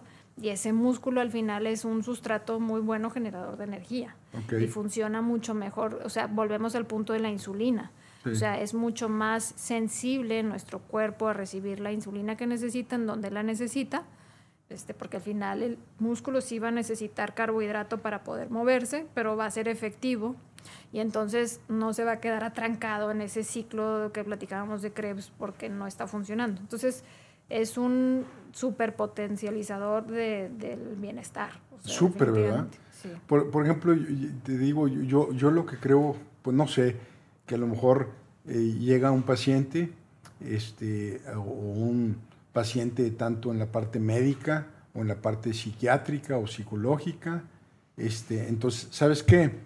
Este, come bien, duerme bien, hace ejercicio y cuando estés realmente haciendo esto bien, con disciplina, con esos espacios de la meditación, que te alinees al, al sol, que, que, te reconozcas como hijo del planeta, que tengas dieta de estímulos del teléfono y de las pantallas y demás. Cuando hagas eso, vienes conmigo. Y, entonces así, digo, figurativamente hablando, pues a lo mejor en ese camino la gente dice, ah, ¿sabes qué? Gracias, ya no tengo que... Sí, yo creo que va a ser un balance, o sea, porque si tú llegas a decirle a alguien deprimido, haz esto, te, va a aventar por la ventana. Claro. O sea, échale ganas, pues no. Exacto. O sea, entonces esa persona sí tiene ese síntoma, sí se siente mal, sí ve a través de una cortina de negra donde dice no tengo para dónde y no, no me puedo ni mover del sillón. Entonces necesita esa ayuda, por eso te digo, al final, o sea, sí necesitamos de la medicina tradicional en ciertas cosas también, porque en, justo en ese momento él necesita algo que lo rescate, una persona con dolor. Si yo le digo a alguien que lleva con dolor crónico, no, empieza por esto y come bien, pues haz de cuenta que, o sea, no le ayudas. A lo mejor voy a necesitar hacer algo tradicional también. Claro. Pero, pero siempre de la mano de qué nos llevó a eso. O sea, nunca, nunca algo es todo. Nunca algo y, es todo. Y al final también, o sea, sí he visto, he tenido varios pacientes que vienen con dolores o con cosas y le digo, vamos a tratar esto. Mucha gente le digo, no me gusta empezar por medicinas, perfecto. Entonces ahí volvemos a lo del placebo, de me interesa empezar por este otro camino. Y sí mejoran, o sea, sí dicen, se me quitó completamente, ya no, ya no tengo nada, ¿verdad? Este, pero, pero bueno, sí es, sí, como que hay que, hay que hacer un balance, un, sí, ni tan, tan, muy, muy, y, hay que ser inteligentes. Digo, aprovecho, Tania, este, a tu disciplina, este, a la de los médicos, a las enfermeras, a los enfermeros, darles un agradecimiento por todo lo que están haciendo ahora con el COVID este, creo que deja mucho que desear las políticas eh, que se han tomado, la falta de enfoque, la falta de datos, la falta del uso de estadística, de modelos, de algoritmos. Y, mientras peras y manzanas, ustedes los médicos no se rajan, ahí están, eh, han fallecido algunos, enfermeras también, hay que darles un reconocimiento y ojalá que su esfuerzo, su dedicación y su entrega se acompañe de medidas inteligentes, racionales, que no nos quieran meter a los 60 años, este, no nos nieguen la montaña. este, Oye, ¿te caló, Horacio? Sí, sí me caló, de madre, claro que me caló que no me dejaran entrar al parque. Este, eh, pero bueno, entonces un reconocimiento para ti, para toda tu gente, un reconocimiento pues para Tech Salud, para eh, la institución que representas, que está apostando a esta nueva forma de medicina, que pareciera que va en contra, entre comillas, de, la medicina tradicional. Entonces, un reconocimiento también hacia allá. Este, Tania, eh, ¿alguna cosa final que nos quieras dejar? Algo, nos escuchan en, muchos países, en muchas ciudades, nos escucha gente eh, que se quiere informar, gente inteligente pero me he sorprendido que realmente tenemos una audiencia de todos tipos. Algo que nos quieres decir eh, en esos tiempos complicados como médico, alguna recomendación, algún pedido, algún reclamo, algo que nos quieras gritar a la gente que te escuchamos para que nos ayude eh, tu comentario para, para, lidiar con esto. Em, pues yo lo que les diría es, a todos nos tomó esto por sorpresa, nos agarró desprevenidos, pero ya cada vez estamos conociendo esta nueva situación más, ¿no? Entonces, eh, tratar de adaptarnos a esta normalidad, buscar el máximo, lo que tengamos a nuestro alcance en control, hacerlo. Eh, y sobre todo el, cuida, el autocuidado. O sea, empezar a cuidarnos más, a querernos más, a no estar viendo hacia afuera para que alguien me, me diga lo que yo soy. Apruebe. Este, yo creo que esa es la. Dejarnos de comparar. esa es una clave para sentir bienestar, ¿no? Entonces, entre más eh, hagamos caso o nos volteemos a ver a nosotros, sin ser egoístas, obviamente vivimos en una sociedad, este, tenemos gente a nuestro alrededor, pero si uno se quiere a uno mismo, lo demás va a venir, ¿no? Entonces, nada más eso. Oye, hay, hay, un dicho de un romano, Publius Sirius. Este, los romanos, eh, bueno, es, es, una historia fascinante, eh, como un imperio de siglos, expansivo, eh, que duró tantos años y que cambió a la civilización occidental por completo, ahora está reducido a, una, a Italia, un, este, un país chiquito, este, revoltoso, con problemas. O sea, y, parece que la disciplina juega un papel importante. Publius Sirius decía, vence doble el que se vence a sí mismo. Hablaba de la disciplina. Entonces, me recuerda también a, a la filosofía hindú, está el Vedanta, que es el camino de la restricción, la disciplina, y por otro lado está el Tantra, que es la de la exuberancia, la del placer, pero tú no puedes tener Tantra, dicen más o menos las filosofías, si no tienes Vedanta, si no empieza de la parte de la disciplina. Entonces, si, pudiéramos hacer como un, checklist este, de, cosas, es este, comer sano, este, eh, cosas naturales, no empaquetadas. Exacto.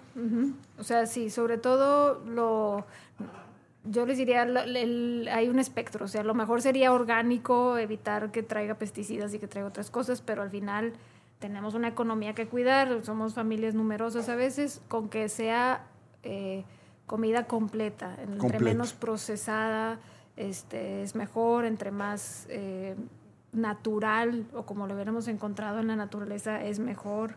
este, y esa podría ser nuestra base. O sea, una. Dos, cuidar nuestro sueño. Sí, sueño es súper importante. Si no dormimos bien, nuestro cuerpo está bajo estrés. Entonces, yo puedo hacer todo perfecto en el día, pero si no duermo, ese nivel de estrés se eleva y eso nos lleva a toda esa otra cascada que platicábamos. Entonces, el conocer bien la calidad del sueño, el darle el respeto al sueño.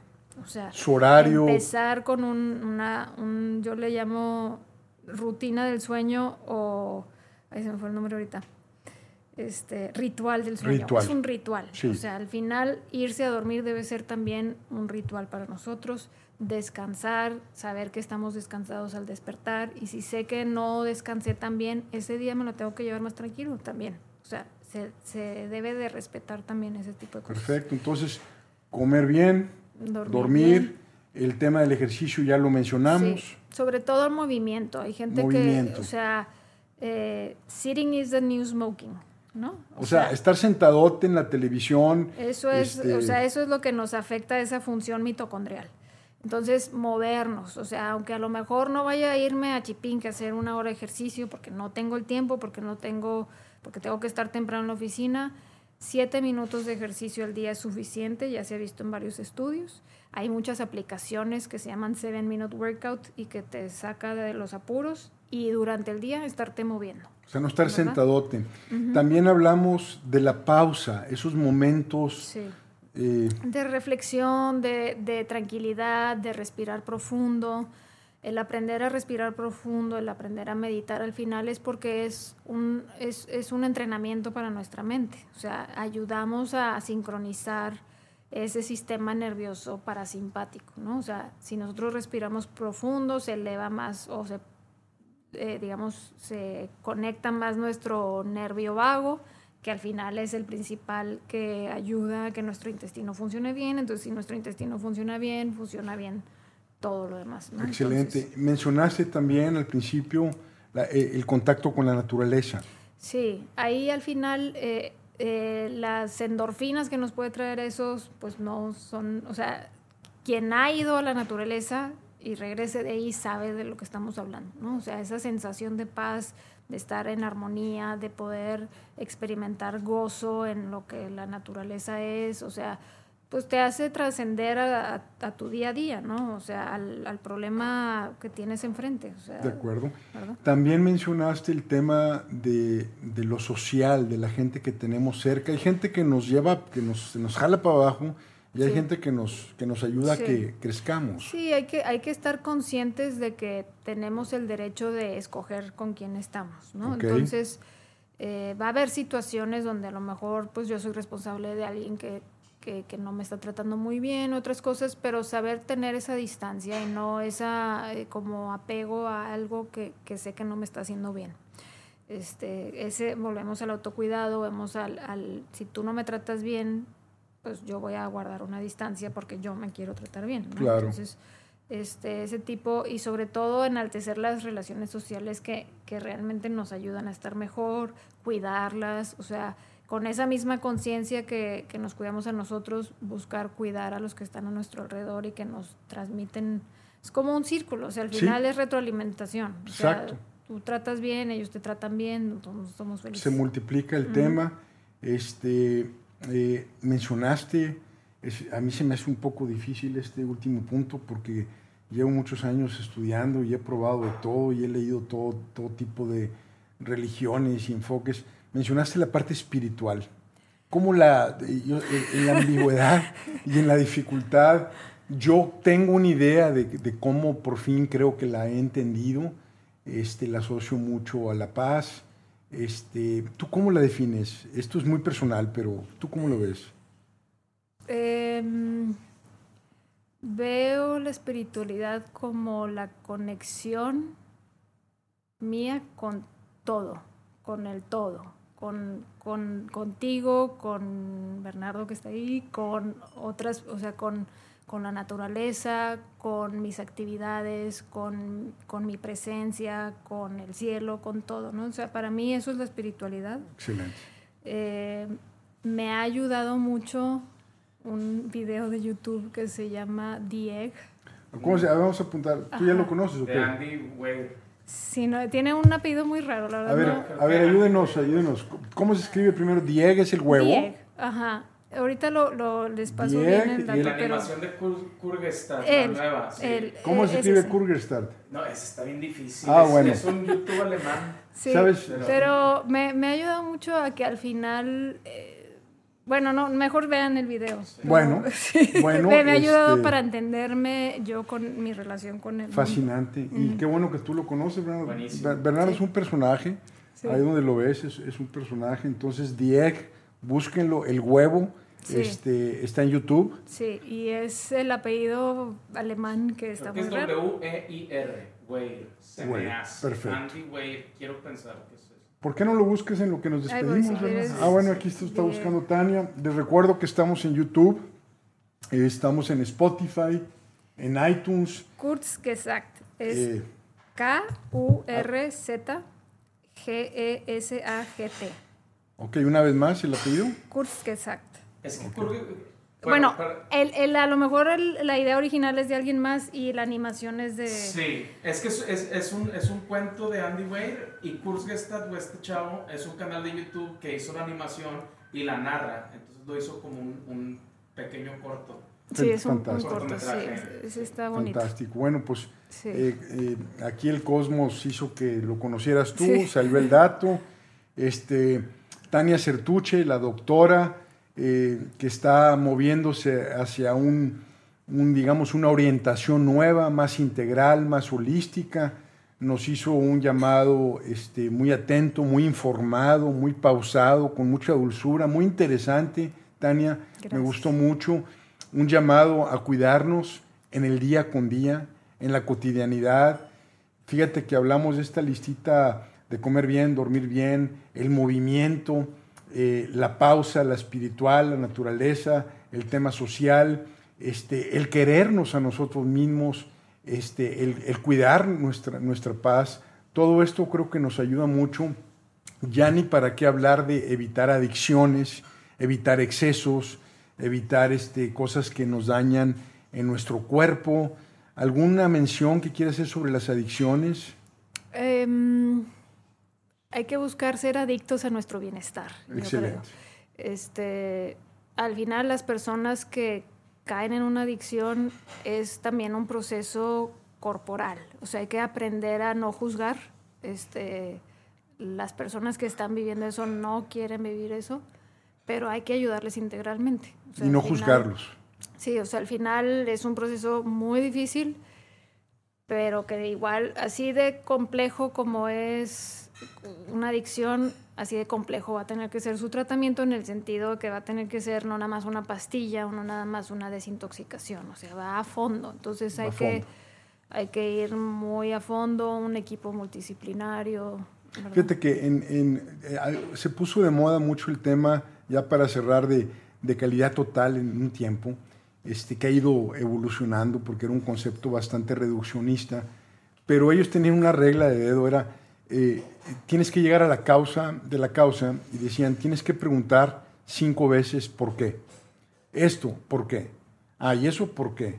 Y eso, entonces es muy importante esto de llegar eh, a la causa. Tania, ¿dónde te encuentran? Si te, alguien de los que nos escucha te quiere contactar, digo, no sé si quieras compartirnos tus datos. Sí, este, estoy empezando mi cuenta de Instagram de, médico, para, es doctora.tania, o sea, dra.taniacertuche. Okay. Eh, y mi consultorio está en el Hospital Zambrano de León, Muy en el Instituto de Medicina Interna. Eh, pueden preguntar ahí por mí o, mandarme un Instagram y por ahí, ¿verdad? Doctora Tania Certuche, entonces está en Instagram, está en el, Zambrano de León, ahí das consultas.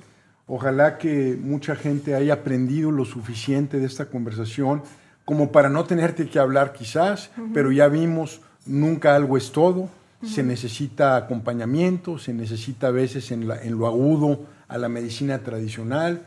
Creo que nos quedó muy claro. Este, damas, caballeros, pues muchas gracias. Cierro con esa frase de Pulubius Suidius, este, el romano, vence doble el que se vence a sí mismo, un voto hacia la disciplina, hacia la moderación, hacia la vitalidad, la salud. Vamos a cuidarnos día con día para no llegar con crisis acumuladas después de muchos años de abandono. Estos tiempos son difíciles, va a haber eh, gente eh, eh, que salga heroica, va a haber gente que salga como víctima. Yo hago un voto porque todos seamos héroes, porque le demos la vuelta a esto. Va a haber vencedores y va a haber vencidos. Hago voto para que todos seamos vencedores, que sea una época de reflexión, como nos dijo la doctora Tania Certuche que sea una época de superación y que recordemos esta pandemia como formativa, como una historia que podamos contar a nuestros hijos, a nuestros nietos, de que en esa pandemia yo me encontré a mí mismo, me superé y le di la vuelta en base a muchas de las cosas que la doctora Tania Certucci nos compartió el día de hoy. Así es que ánimo, vamos a echarle ganas, esto es un maratón, es una carrera de resistencia vence doble el que se vence a sí mismo. Vamos a cuidarnos. Muchas gracias. Gracias.